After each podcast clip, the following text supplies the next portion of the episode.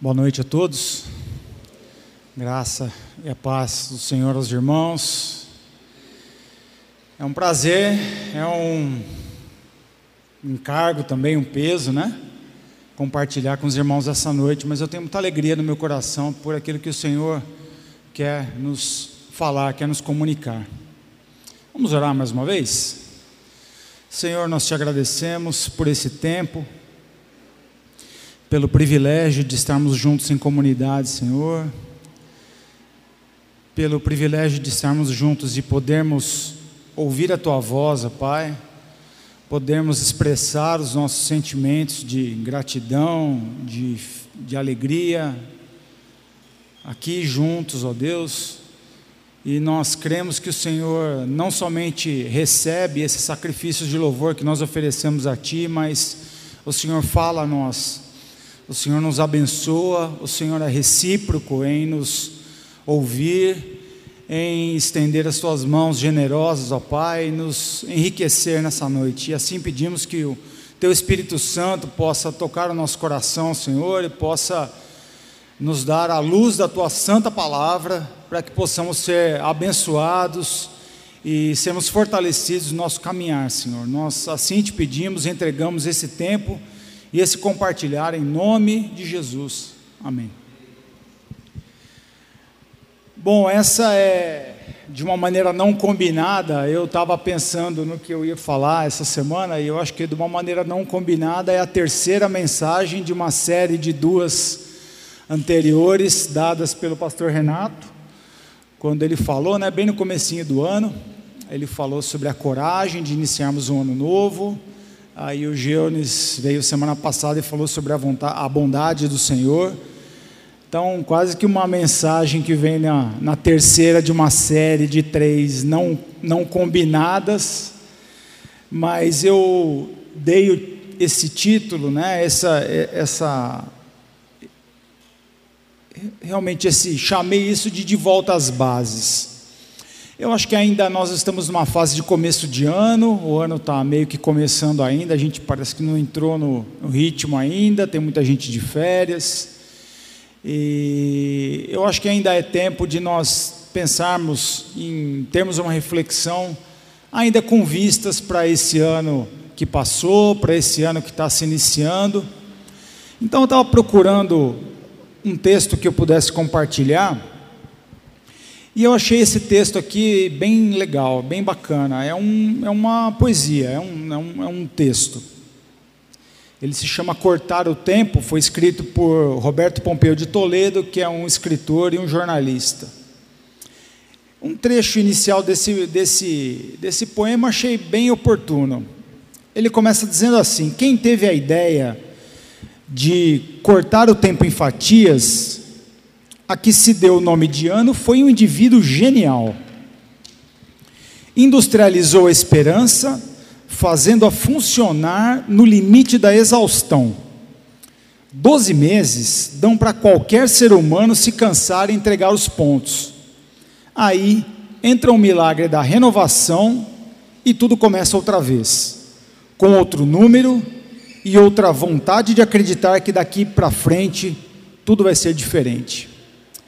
Eu achei bem legal essa, essa reflexão desse autor e realmente, se nós formos pensar para parar um pouquinho para fazer análise do ano que passou, desse ano que está começando, realmente 12 meses dá para encher bem a tampa, né? Talvez se tivesse 13 meses, a gente não, talvez não, não conseguisse aguentar. E é interessante a figura que ele usa aqui, ele fala: quem teve essa ideia foi um cara genial. Industrializou a esperança, fazendo-a funcionar no limite da exaustão. É aquele tempo que a gente chega assim, aquela semana chegou Natal, vai chegar o Ano Novo, realmente nós estamos no limite do trabalho, do estudo, não é? E aí entra o milagre da renovação, a gente dá um novo nome, a gente dá um novo número, e a gente passa a ter a vontade de acreditar que daqui para frente tudo vai ser diferente. Será que vai ser diferente mesmo? Será que aquelas metas que nós nos propusemos a cumprir em 2014, em 2015, 2016, 2017, a gente conseguiu? Quando nós chegamos lá, 1 de janeiro, primeira semana, tal, nossa, esse ano eu vou fazer uma atividade física, esse ano eu vou fazer um curso novo, esse ano eu vou viabilizar algo novo no meu trabalho esse ano eu vou me engajar num trabalho voluntário. Esse ano eu vou fazer alguma coisa diferente. Eu vou ter um filho, eu vou pensar num casamento, sei lá. A gente conseguiu realmente cumprir tudo aquilo que a gente propôs. Né? Um ano ele é muito louco, ele é muitas coisas acontecem de maneira surpreendente, sem dar aviso prévio, né? Numa de repente, num ponto, a nossa vida pode mudar de cabeça para baixo, e tudo aquilo que a gente planejou toma uma reviravolta muito grande. Então, nem sempre as nossas é, expectativas elas são cumpridas, e as nossas realidades, às vezes, elas ficam pelo caminho, e elas não, não, nós não conseguimos concretizar da maneira com que nós propusemos. E é interessante é, essa, essa esse texto, né, que ele fala que o outro ano, o novo ano, ele começa com um novo número e uma nova vontade de acreditar que tudo vai ser diferente, ou que nós vamos conseguir fazer diferente de alguma maneira. E realmente é isso que nós precisamos, né? Nós precisamos de uma nova vontade. Às vezes não tem muita vontade de acreditar, não. Mas quando você tem a virada, quando as coisas mudam, mudou o número, mudou o ano, a vontade parece que se renova. Né? A gente pensa de novo nos votos, a gente pensa de uma maneira é, que a gente pode fazer, tentar fazer, talvez as mesmas coisas até de uma maneira diferente. Uh, então nós trazemos à memória novas vontades de acreditar, né? E é importante aquilo que o Senhor mesmo pode colocar no nosso coração como formas de acreditar.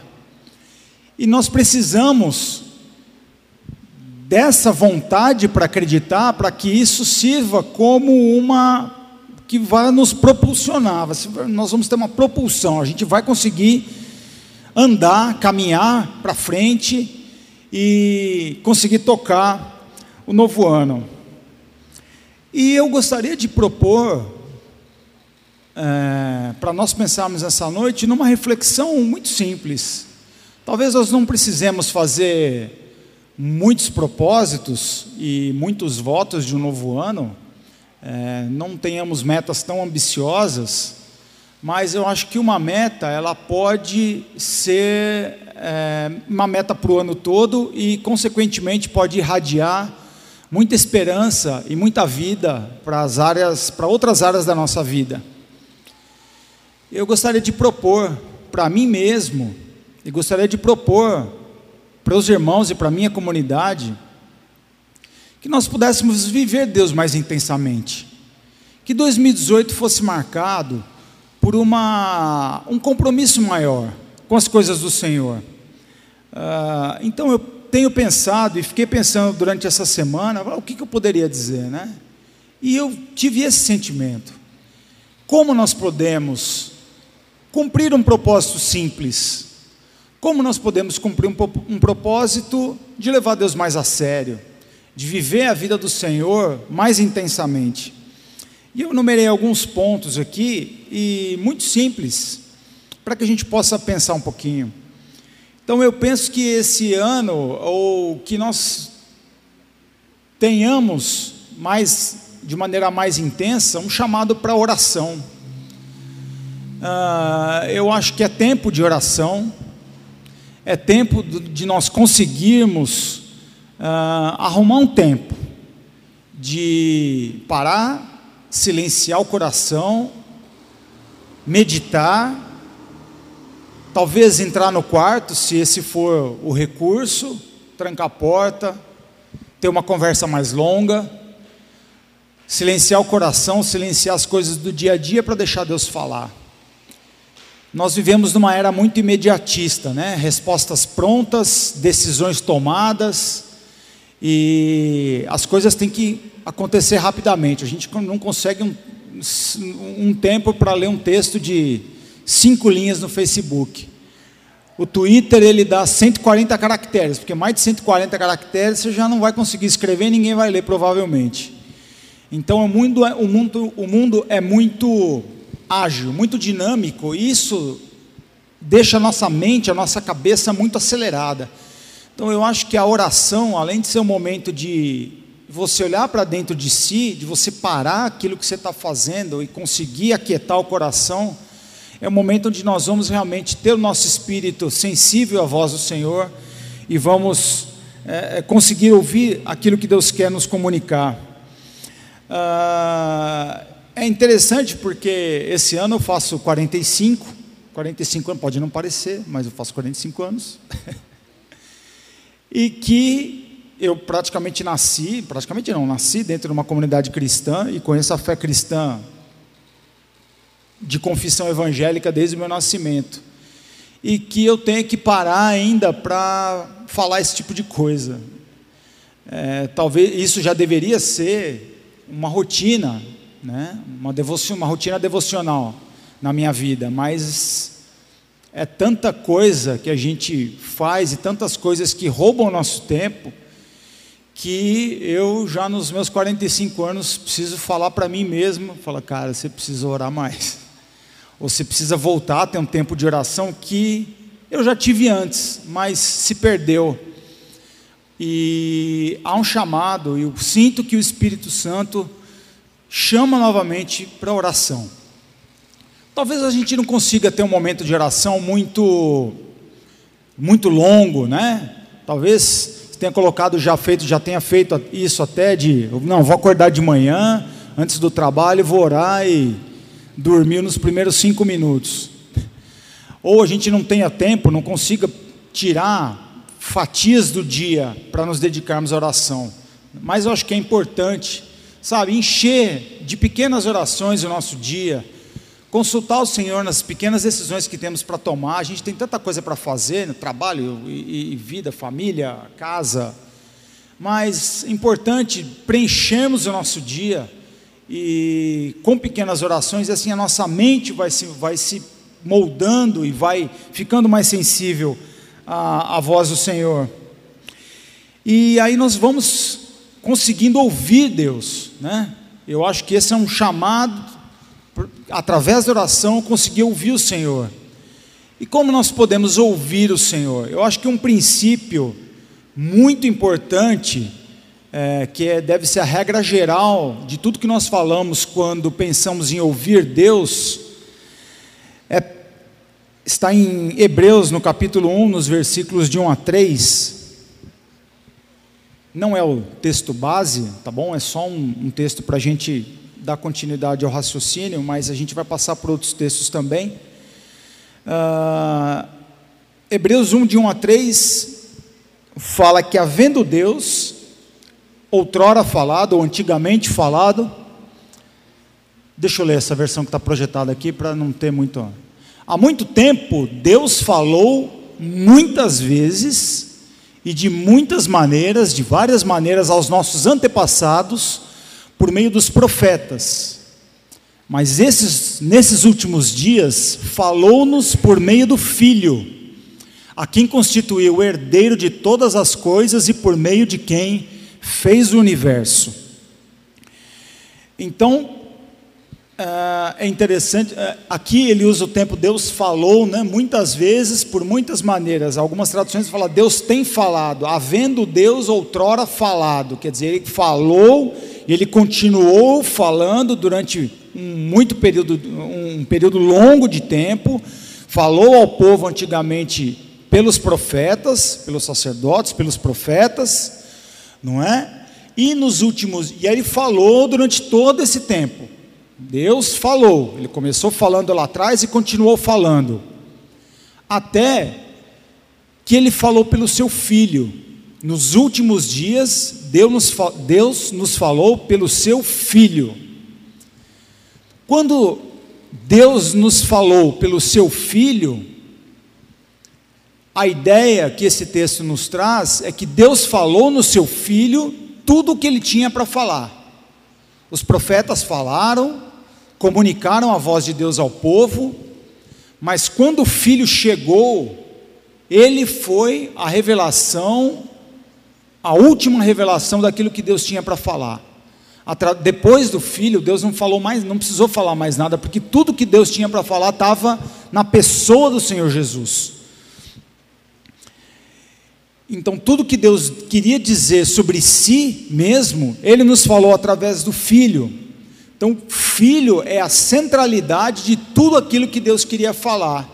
Quando a gente vê essa perspectiva, a gente entende um pouco da, do, do, absurdo, entre aspas, que foi aquela pergunta de Filipe. Ele chegou para Deus e falou: Senhor, Jesus, mostra-nos o Pai. Pô, Filipe, você já está há tanto tempo comigo, você está me perguntando se eu, se, se eu, se eu posso te mostrar o Pai, olha para mim, olha para mim, olha para mim, olha para o meu caráter, olha para as coisas que eu faço, que você está vendo o Pai. Não precisa de outro, não preciso te mostrar, te dar uma outra revelação de quem é o Pai. Você não precisa ver uma outra face do Pai, além daquela que eu mesmo expresso, porque tudo aquilo que eu tenho para expressar sobre o meu Pai está aqui. Eu sou, sou eu, eu sou. Não é? Então Cristo, ele é o centro de toda a palavra falada por Deus. Se esse não for o nosso ponto de partida, nós estaremos sujeitos a muito engano e a muito tropeço. Desconfie de toda a palavra de Deus que não tenha a sua centralidade em Cristo. Desconfie de tudo aquilo que for falado, onde Cristo não é o centro.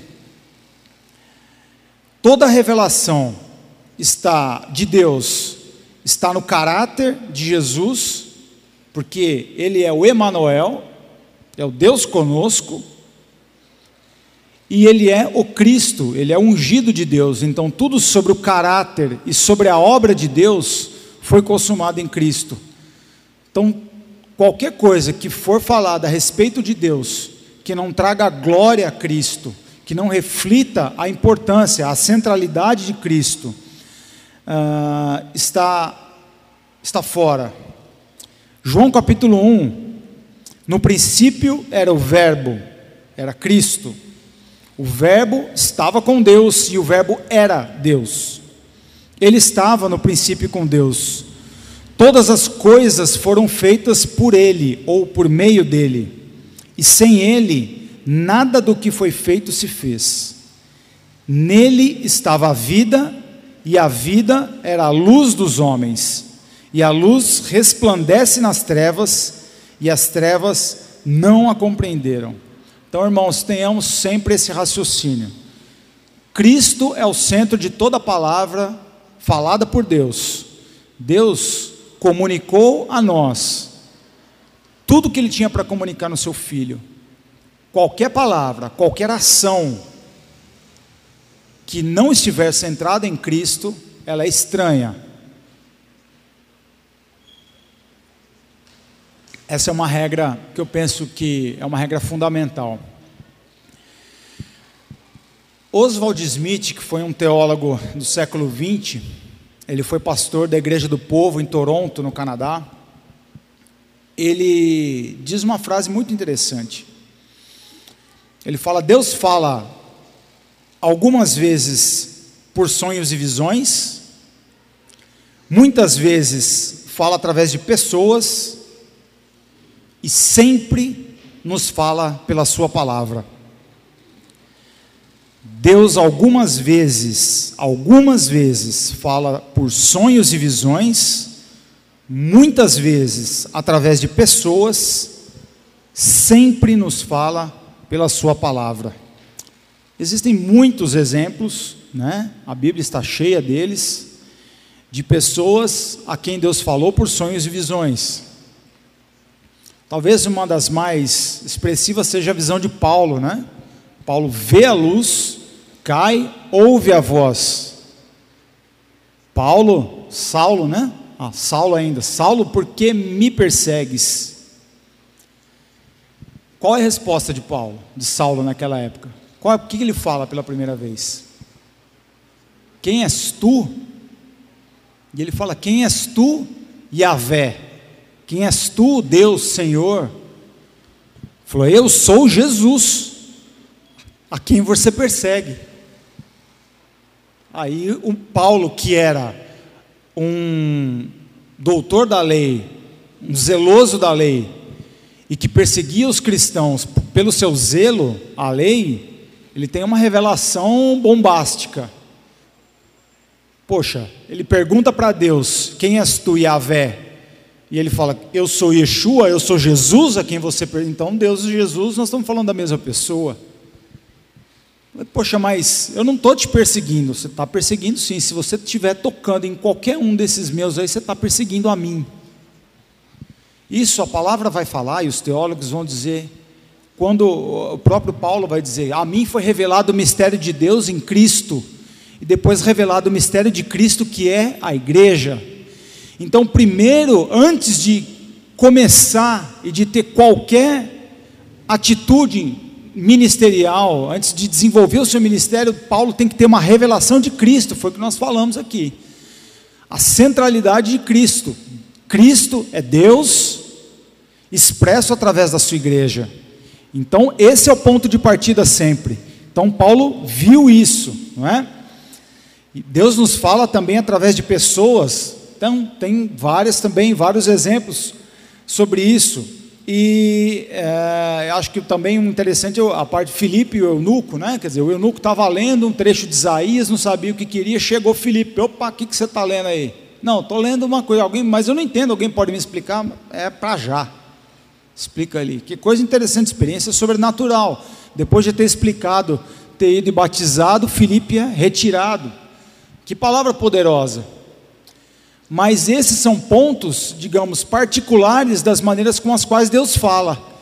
Deus fala algumas vezes por, uh, uh, sonhos e visões, muitas vezes por pessoas, e sempre nos fala na palavra. Nós damos muito mais importância aos tópicos que Deus fala algumas vezes, não é? Sonhos, visões, ou às vezes mesmo através de pessoas vezes procuramos alguém que possa ter uma palavra de Deus para nós, e nós nos esquecemos que Deus sempre nos fala pela Sua palavra. Então, cultivar vida de oração, leitura da palavra de Deus. A palavra de Deus ela é viva e eficaz, mais afiada que qualquer espada de dois gumes. Ela penetra ao ponto de dividir alma e espírito, juntas e medulas, julga os pensamentos e intenções do coração. Hebreus capítulo 4, versículo 12. Então, a leitura da palavra, nós nos assentarmos, gastarmos tempo, lermos a palavra, termos o compromisso de ter uma vida devocional, nos enriquecendo e nos enchendo, sabendo que Deus comunica suas verdades a nós pela Sua palavra. E como eu posso ouvir? Como que eu ouço o que Deus tem para nos falar? A comunicação das verdades espirituais em Cristo, ela vem a nós pela obra do Espírito Santo. E nós entendemos a obra do Espírito Santo como o consolador de Deus, aquele que está em nós está sempre conosco ao nosso lado. E como ele fala? Como o Espírito Santo fala ao nosso coração? Se você tiver a curiosidade de jogar lá no Google, como Deus fala comigo, ou como Deus pode falar. Tem mil maneiras lá, né? Vão aparecer oito maneiras com que Deus fala, três pontos, enfim, existem muitas maneiras. Eu quero ressaltar só uma aqui, eu acho que é a principal. O Espírito Santo, ele trabalha no nosso coração, ele comunica as verdades espirituais de Cristo através de uma consciência transformada. E o Espírito Santo ele trabalha em nós através pela transformação da nossa consciência. Hebreus capítulo 9, verso 14. Quanto mais o sangue de Cristo que pelo Espírito eterno se ofereceu de forma imaculada a Deus, purificará a nossa consciência de atos que levam à morte para que sirvamos ao Deus vivo. Então, o sangue de Cristo vem em primeiro lugar, não é? Então, quanto mais o sangue de Cristo, que pelo Espírito Eterno se ofereceu a Deus, purificará a nossa consciência, através da atuação do Espírito, de atos que nos levam à morte, para que sirvamos ao Deus vivo. Romanos capítulo 12, Romanos 14, desculpa, Romanos 14, 22. Feliz é o homem que não se condena naquilo que aprova, ou seja, feliz é o homem que não é condenado pela sua consciência. Feliz é o homem que não se condena naquilo que aprova, é a mesma versão. Feliz é o homem que não é condenado pela sua consciência, uma consciência transformada pelo Espírito Santo, sempre irá buscar a vontade de Deus. 1 Timóteo, capítulo 1, verso 5, da instrução de Paulo a Timóteo. O objetivo dessa instrução é o amor que procede de um coração puro, dele, de Paulo. Né? O objetivo da instrução que Paulo ia passar a Timóteo é o amor que procede de um coração puro, de uma boa consciência e de uma fé sincera. E como que o Espírito Santo transforma a nossa consciência. Isso é um passe de mágica, isso ocorre instantaneamente da maneira com que nós enxergamos e reconhecemos o Senhor. Todos nós sabemos que não. Né? É um processo, nas, nas pequenas coisas, o Espírito vai transformando a nossa consciência, vai mudando a nossa maneira de pensar, vai tirando aquilo que é da nossa carne, da nossa carnalidade, que é do velho homem, e vai construindo em nós a vida de Cristo pela transformação da nossa consciência, do nosso entendimento. Então, a sensibilidade de uma consciência transformada ouve a voz de Deus e também pondera, não é? Pondera e obedece, quer dizer, a nossa consciência transformada ao longo do tempo, pela atuação do Espírito, vai gerar uma vida madura, maturidade espiritual, para nós sempre buscarmos a boa, perfeita e agradável vontade de Deus. Nós podemos ouvir então de maneira pessoal, através da oração e da leitura, e nós podemos ter um ouvir comunitário, quando o Senhor fala à comunidade. Apocalipse 3:20, ele diz assim: Eis que estou à porta, muita gente conhece esse versículo, né? Eis que estou à porta e bato. Se alguém ouvir a minha voz e abrir a porta, entrarei em sua casa e cearei com ele e ele comigo. Talvez muitos de nós já tenhamos ouvido esse versículo até num momento de. É, numa oração confessional, né? num momento de evangelização Olha, né? Quando está pregando aí, o Senhor está falando, eis que estou à porta e bato. E se alguém ouvir a minha voz, abrirei, né? E abrir a porta, entrarei em sua casa, e cearei com ele e ele comigo. Essa, esse versículo, ele foi tirado de uma carta à igreja em Laodiceia. A carta, ela foi escrita à igreja, ela não foi escrita a uma pessoa. Então, quando o anjo fala que o próprio Senhor ele fala que eis que estou à porta e bato, ele não está batendo na porta da, do seu coração, não. Não é esse o sentido nesse texto. Ele está batendo na porta da igreja. Fala, vocês decidem as coisas e fazem as coisas sem me consultar. E vocês trancaram a porta da igreja do lado de dentro com a chave para dentro e me trancaram para fora. É uma carta muito dura, uma, uma dura repreensão à igreja de Laodiceia. Foi essa igreja que o anjo falou: vocês, é, quem dera vocês fossem frios ou mornos, vocês não são nem frios nem mornos, e porque vocês não são nem, nem frios nem quentes, desculpa, nem frios nem quentes, eu estou a ponto de vomitar vocês da minha boca. Então, eu estou aqui, ó, do lado de fora, eu estou batendo na porta, estou querendo entrar, mas se vocês abrirem a porta, Né, se alguém ouvir a minha voz, abrirei a porta, entrarei com ele e, e cearei com ele e ele comigo. Esse ele, sem dúvida nenhuma, é um ele, um ele coletivo para a igreja. Né? Se alguém ouvir a minha voz, abrir a porta, vocês me deixarem entrar de novo na igreja que é minha, eu vou entrar e vou cear com vocês e vocês comigo, nós vamos ter comunhão. Então, assim, é, o Senhor quer, Ele está falando na porta, Ele está falando à porta, Ele está batendo lá, está falando, e nós temos que ouvir, não é? E como Deus fala à igreja? Tem muitas maneiras com, com as quais Deus fala para a igreja. Muitas vezes nós temos a tendência de dar uma, uma terceirizada nisso aí, né? Mas se Deus está falando com o pastor, beleza. Então é só o pastor falar aquilo que Deus está falando com ele, falou com ele, falou com a igreja, beleza, está tudo resolvido. Acho que não é bem assim com que Deus fala à comunidade. É claro que o pastor, com coração sensível à comunidade, recebe o direcionamento de Deus sobre aquilo que ele deve repartir com a comunidade, sobre as direções que a comunidade deve tomar, mas isso não é tudo.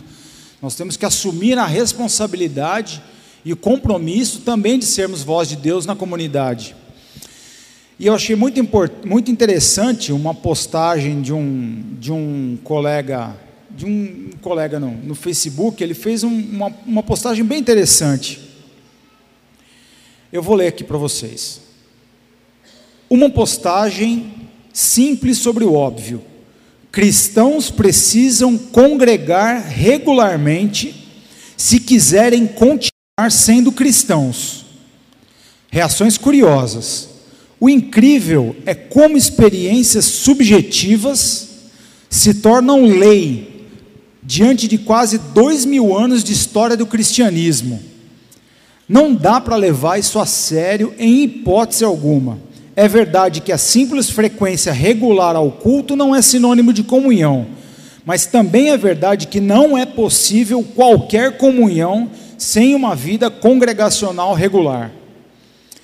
Encontros dominicais, e aqui ele diz: insisto no dominical pela própria tradição, mas isso não é o mais importante. Sempre foram uma marca da comunidade cristã.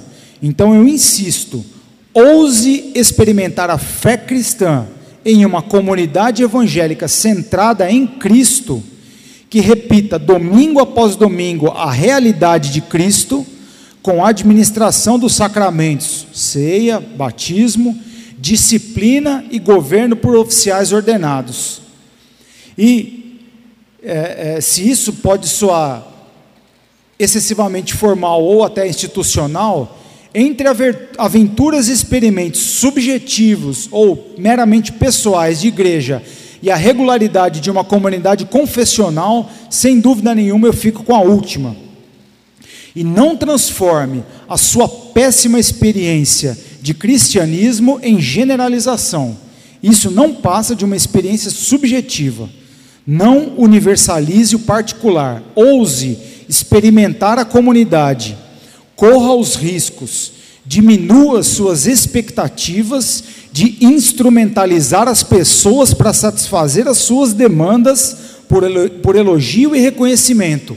Olhe para Cristo, se alegre nele e na igreja local e visível, e a partir de Cristo, olhe para o seu irmão. É um, foi uma postagem que deu uma bafafá, né? Muita gente pró e contra, enfim, houve um, um, um debate. Mas eu achei muito oportuno, muito, muito oportuno isso que ele disse. Nós temos falado e sempre mencionamos os desigrejados, né? pessoas que tiveram suas decepções dentro de uma comunidade cristã, na maioria das vezes evangélica, mas não somente, e que tiveram suas desilusões e por algum motivo se tornaram desigrejados. Eu concordo com o Igor, que é o autor dessa postagem, que ele diz que não há como você continuar sendo cristão sem congregar. A igreja é o local onde o Senhor ele forja o nosso caráter e forjar é a ideia de forjar mesmo, é como forjar uma lâmina, como forjar uma ferradura, é lá no fogo, lá na marreta, e vai mais no fogo, no fogo e vai na marreta, forjamos o nosso caráter e forjamos o nosso caráter comunitário. É na igreja, é aqui. É aqui na igreja. Então, se você já teve uma decepção na igreja, fique tranquilo, outras virão. Você vai passar por mais decepções, sem dúvida nenhuma. Mas não desista. Não desista. Insista, tenha ousadia em permanecer firme porque aqui, é na comunidade que o Senhor vai comuni comunicar as suas verdades mais importantes. Bonhoeffer, um teólogo alemão, no seu livro Vida e Comunhão, ele fala: qualquer um que amar mais o sonho da comunidade que a comunidade cristã em si, com todos os seus defeitos, torna-se um destruidor dessa ainda que a devoção àquela seja impecável e as suas intenções sejam extremamente honestas, sérias e sacrificiais. Que o nosso amor pelo sonho não seja maior do que o nosso amor próprio pela comunidade. Nós devemos sonhar, e o pastor Renato sempre diz aqui, né? Nós temos um sonho, e nós temos um sonho mesmo, é verdade mas nós sonhamos com os pés no chão. Nós contemplamos o amanhã, mas os nossos olhos olham para o hoje. Nós só temos uma visão daquilo onde nós podemos chegar, dos nossos objetivos à frente de nós. Mas os nossos olhos olham hoje.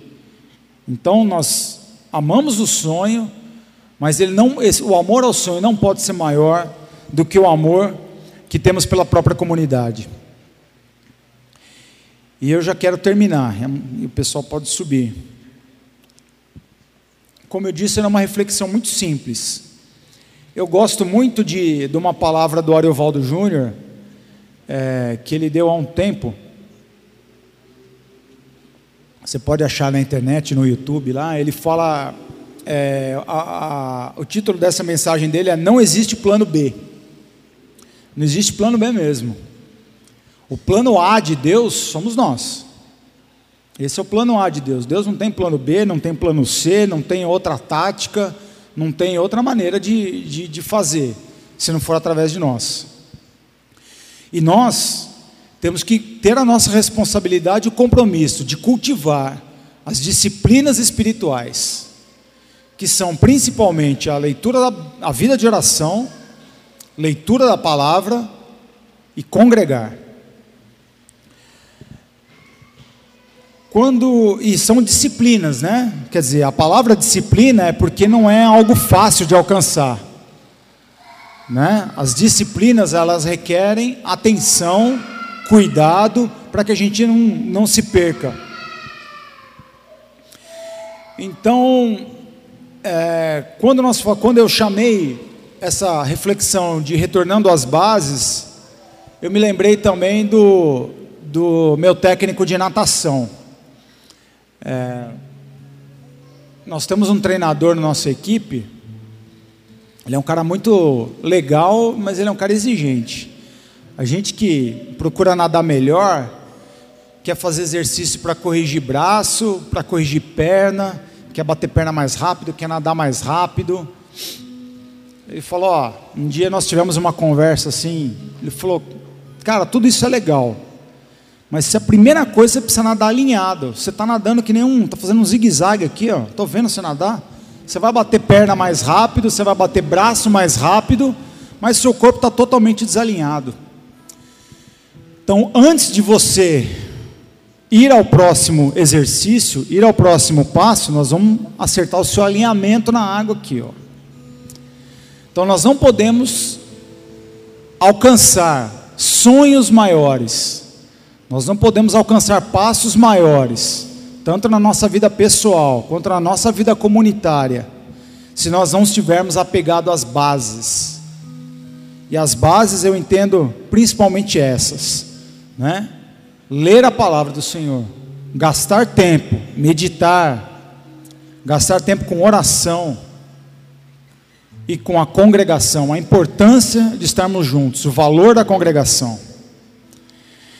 E eu quero encerrar, e eu gostaria que você abrisse a sua Bíblia no livro de Hebreus, no capítulo 10, versículo 19. Era o que poderia ter lido no começo, mas eu preferi ler por último, que acho que ele dá bem o resumo daquilo que a gente compartilhou. Hebreus 10, 19. Ah, vou até o 25, Marcão. Você vai. Então, 10 de 19 a 25. Não sei se você vai projetar tudo, você vai passar um a um.